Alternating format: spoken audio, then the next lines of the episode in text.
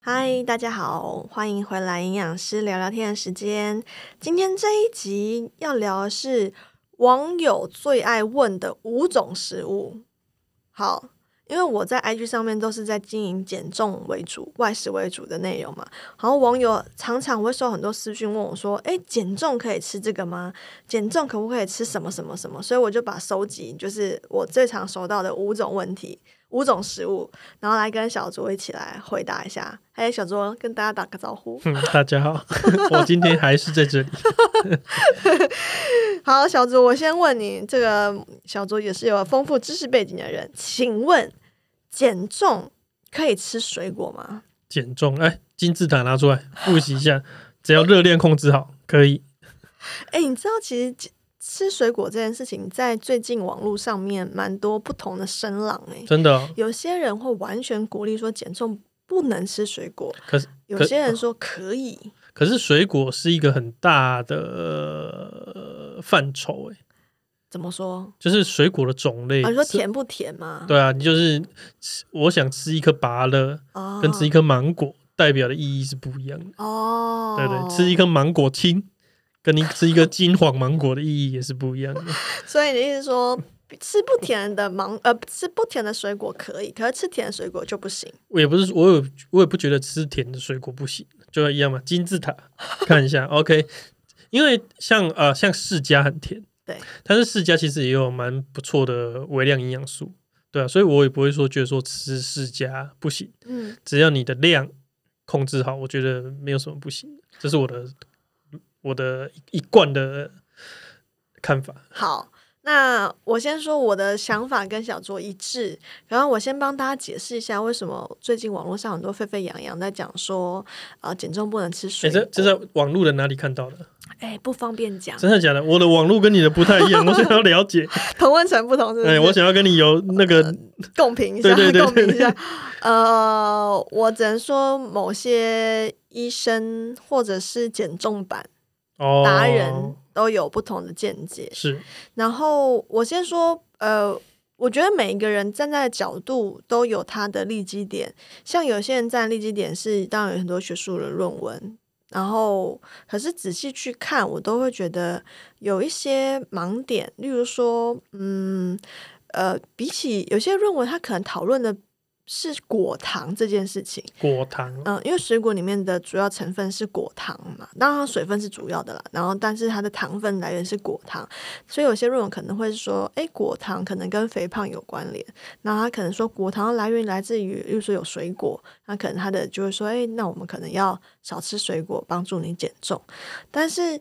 呃，我只能说，果糖对于减重这件事情确实是不好的影响，所以我绝对会很希望大家，如果你本身很爱喝含糖饮料的人，像小卓身上现在桌上就有一瓶 含糖饮料，就这种的糖呢就比较不好。那尤其是手摇店的糖，这是最比较呃可能最差的情况。例如说，就是很多的高果糖糖浆，那这种就是呃最对于减重效果最差的，就是最容易导致肥胖、脂肪肝的糖，就是这种高果糖糖浆。但是现在还有一些饮料店可能会主打说，哎，我是手工熬制的黑糖，我是手工熬制的蔗糖，所以比较不会胖。那我先问小卓，你觉得他们会胖吗？金字塔我要拿出来。 没有了，我觉得嗯，蔗糖跟黑糖其实也算是一种精制糖，嗯，对啊，所以吃多种是不好的嘛，对对，不管是不是果糖对都嗯一。样，对啊，所以我觉得。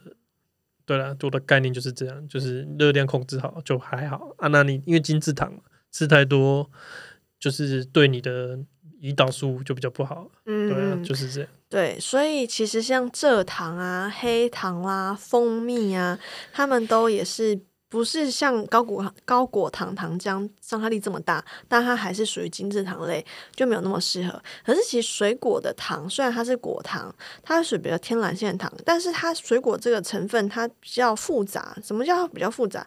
它其实有大量的水分之外，它有很多膳食纤维，嗯所以其实，在我们在吸收上面，其实是不像你直接喝就是饮料，它是一个没有膳食纤维的东西，所以其实，在吸收上面的效益其实不会那么严重，所以我才会说我的看法跟小卓比较一致，就是我觉得减重还是可以吃水果，可是你不能吃到很夸张。嗯那我先讲一下，我在临床上常常会遇到很可爱的个案来跟我说，他们吃水果的情况，他们会说我就吃一点点啊。嗯，然后我遇过一个很可爱的个案，他跟我说我吃水果吃一点点啊。我说那你大概吃多少？他说我都吃葡萄吃一趴、啊。一趴是什么意思？你会台语吗？一 趴，啊几趴？ 大家知道几趴葡萄就是一串的意思。嗯然后他会说我吃一点点，然后我就说那你以前吃多少？他说我以前都吃一箱啊。一 吃一箱，所以我就觉得，哦，对，那真的是一点点哦，对你而言，这已经变一点点吃了。一箱，对，所它以是黑的大猩猩， 不是，他可能他们就是可能那个葡萄体积太小了。那当然，我说它一箱不是大家想象中那种很大水果箱，是比较高级的葡萄，就是像麝香葡萄，它一箱就是两串嘛嗯，它就是一次吃两串。那现在变成吃一串，他就觉得我吃很少这样。所以意思就是，呃，水果的量其实没有办法，不是像大家想象中就是无止境的，甚至一天的吃的总量，我尽量都会建议大概就是两个拳头以内。而且如果说你的饮食是偏向外食的人，你蔬菜本身都吃的很少，千万不要把蔬菜。就是少吃了，然后你想说，我吃水果把它补补回来，把这些膳食纤维补回来，这是不可能的。蔬菜是蔬菜，水果是水果，所以不要因为呃你没有吃蔬菜，你就是疯狂吃水果，这是不行的。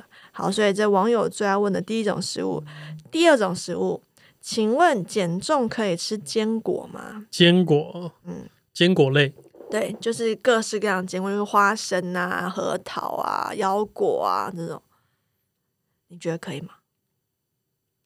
可以，原因是什么？没有，它坚果就是主要在补充一些脂肪酸嘛，嘿对不对？那好的脂肪酸对身体也是必须的嘛，嘿，对啊。那我觉得吃一点点坚果，我们上次说过嘛，一个白色的塑胶汤匙的量以内都都是可以的，嗯，对不对？我觉得是 OK 的啦。那金字塔 放在这里了，就不要再问我了。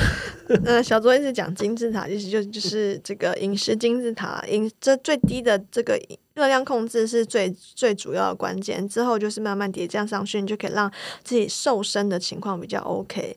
可是我要先接接接着我要问你，你觉得吃 OK 吗？因为你说量控制好，就是白色塑胶汤匙一天一匙这样子是比较好的范围嘛？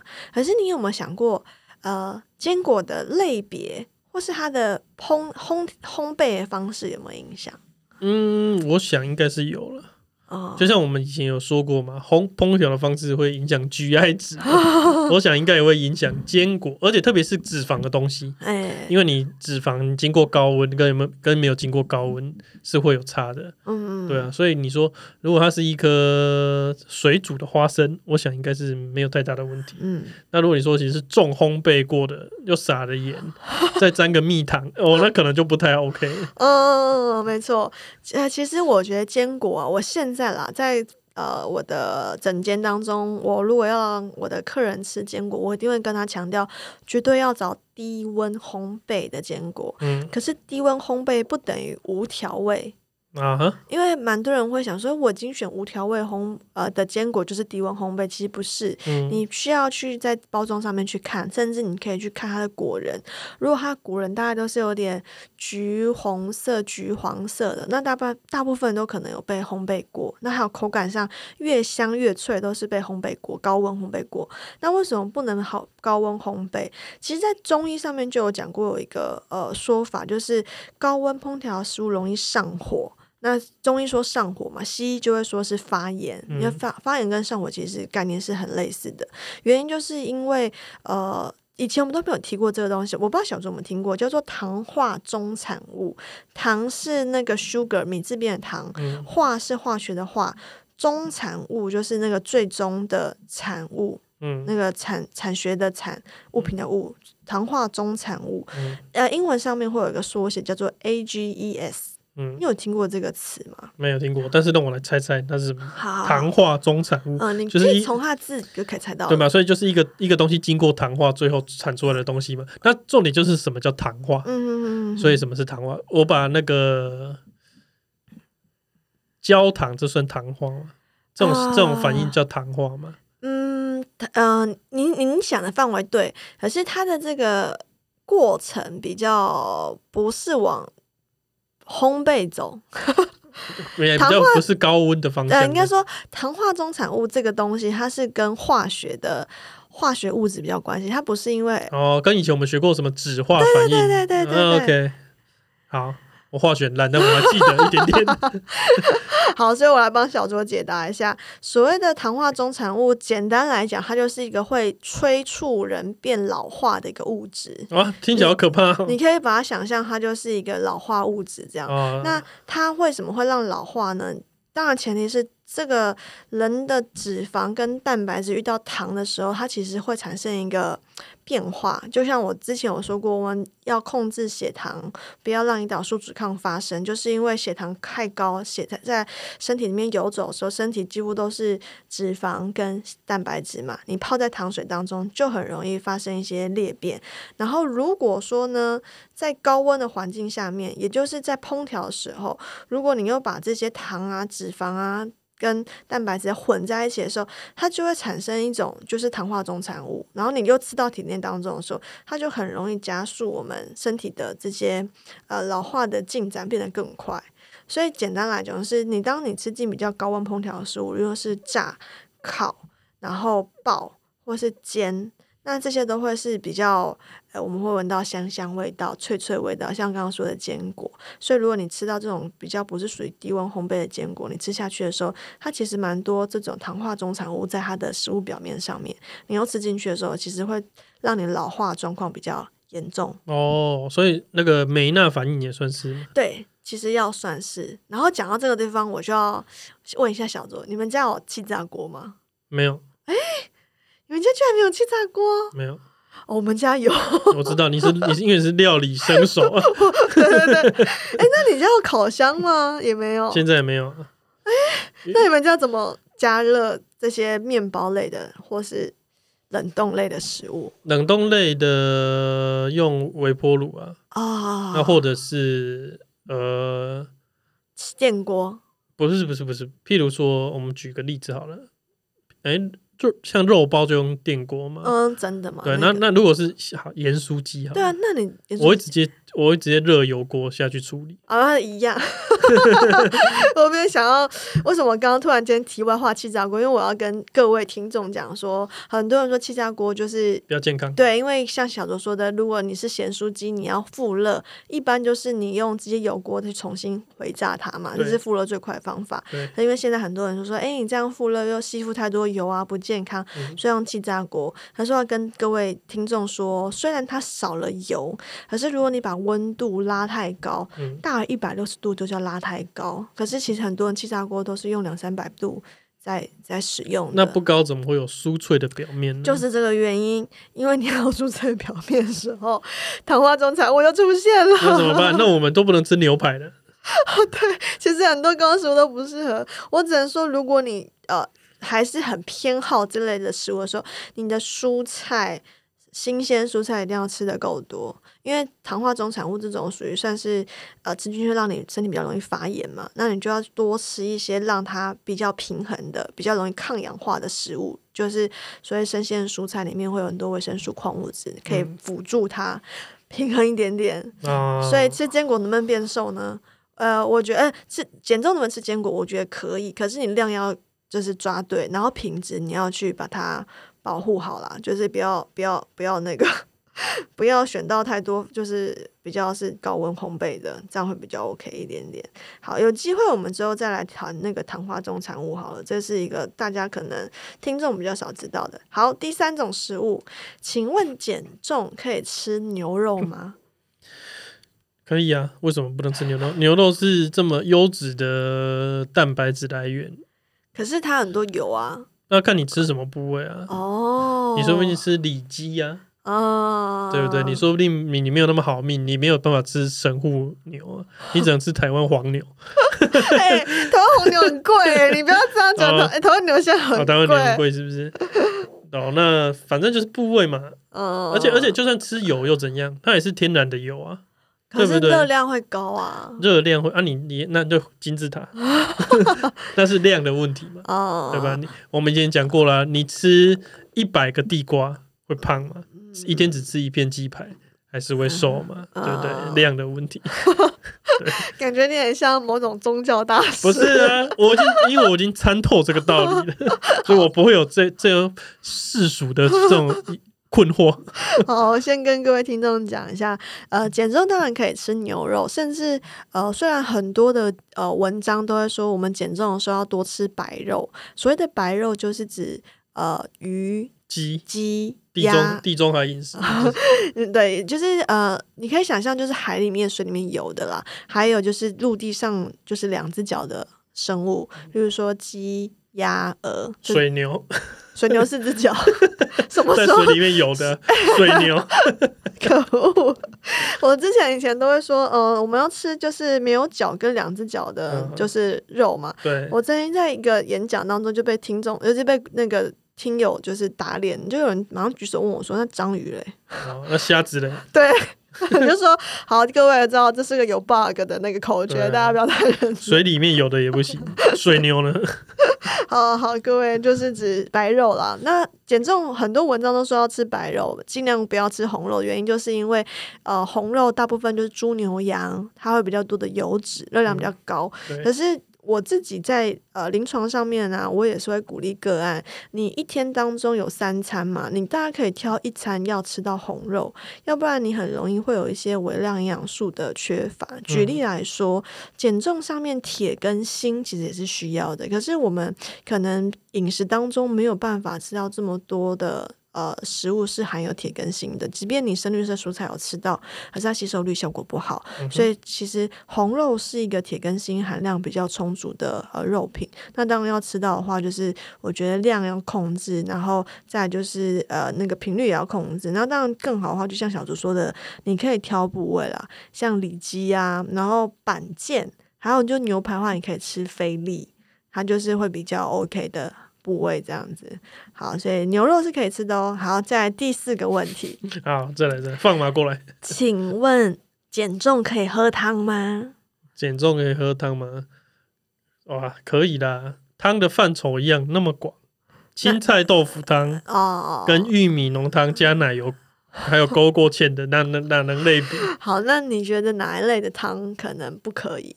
不可以哦。嗯，我觉得太浓的汤可能都不太妥 当，什什么什么南瓜浓汤、啊？玉米浓汤。嗯还加奶油那种嗯白白惹惹的，那个可能嗯就打妹打妹。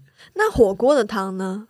火锅汤应该是你要担心一些 钠或什么哦吧？ ，OK 对啊，对啊，我觉得那个要主要担心是太咸吧。啊，好，对我我通常也是跟我整间当中来就是询问的客人，我会跟他们说一个大准则啦。我觉得汤基本上没有严重到就是不能喝，可是就是只有一类型，就是刚刚小周说浓汤类的，我都会说最多就是一个碗，一碗就是我们吃白饭的那个小碗，一碗这样子就是上限的。所谓的浓汤，不只是指西式的这种浓汤，像是刚刚我问小卓的那种火锅的汤，其实最后就是如果你刚开始煮的时候它很清，那都可以喝，嗯可是已经煮到最后就是变杂炊真了。的很奇妙，这颜色我不知道怎么形容，就是你没有办法看到碗底的汤，就叫做不是清汤哦，嗯就是浓汤。所以各位听众可以记得，只要你看不到碗碗底的汤，就叫浓汤。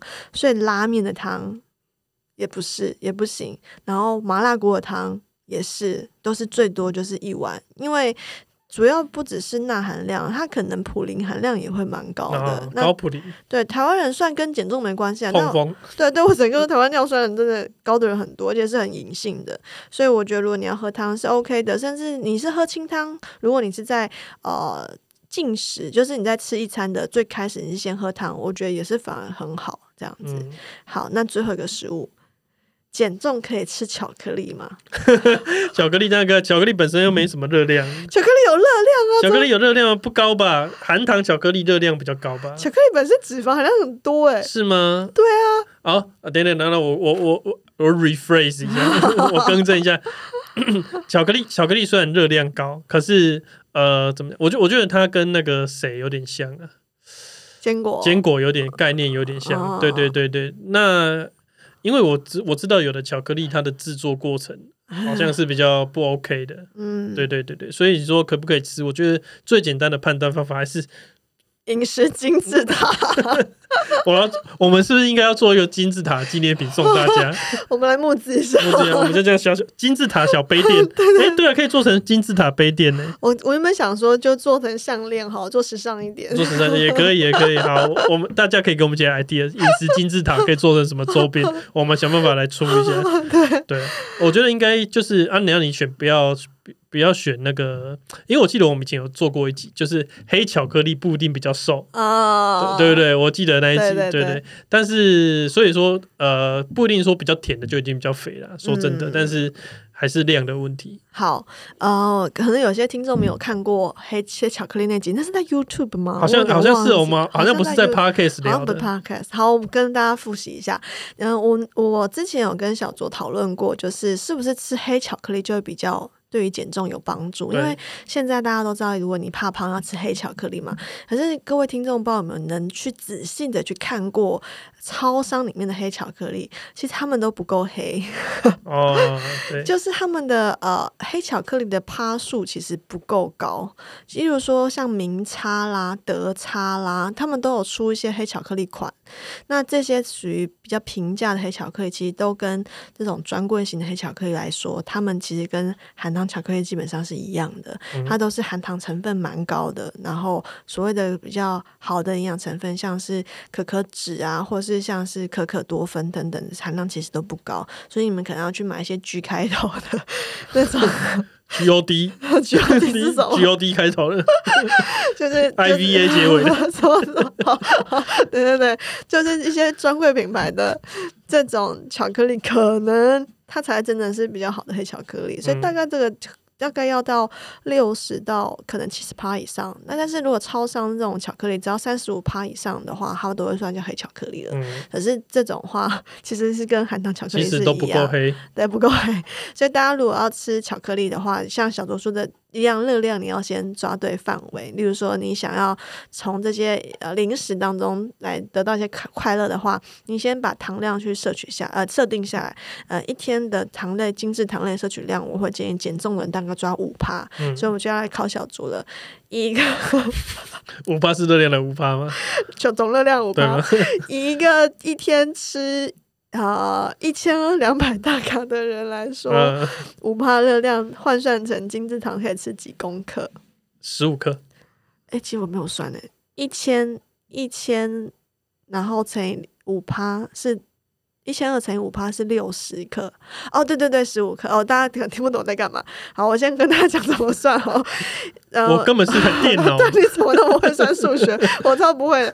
好，诶、呃，刚刚说的一天总热量的五趴换算，这是热量哦，换算成功课数的话，就是你一千二，你要乘以百分之五，就是你有六十大卡是可以从精制糖类来，可是这是大卡的单位，你要变成克数的话，一克糖一克一公克糖可以产生四大卡，所以你要除以四，所以就是十五。那各位，你可以按照你自己现在的呃能够吃的热量的大卡数去乘以五帕，你就知道你一天的精制糖类的上限最多就可以到哪边。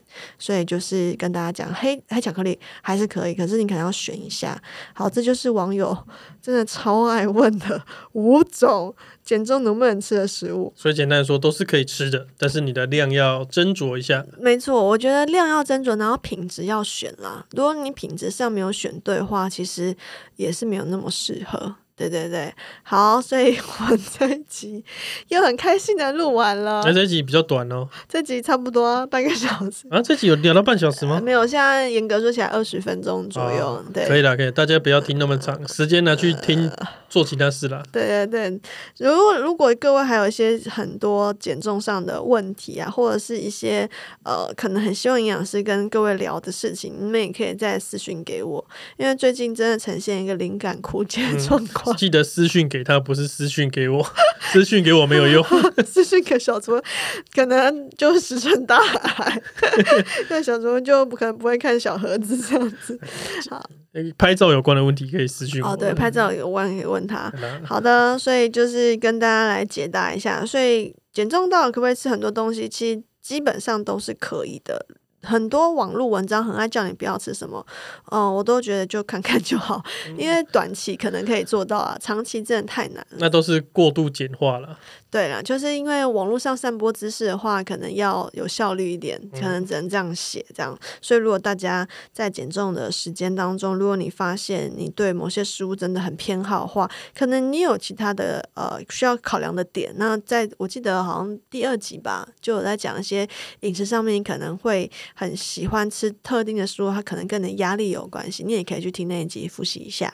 好，那我们就时间到这边，我们下一次见喽，拜拜，拜拜。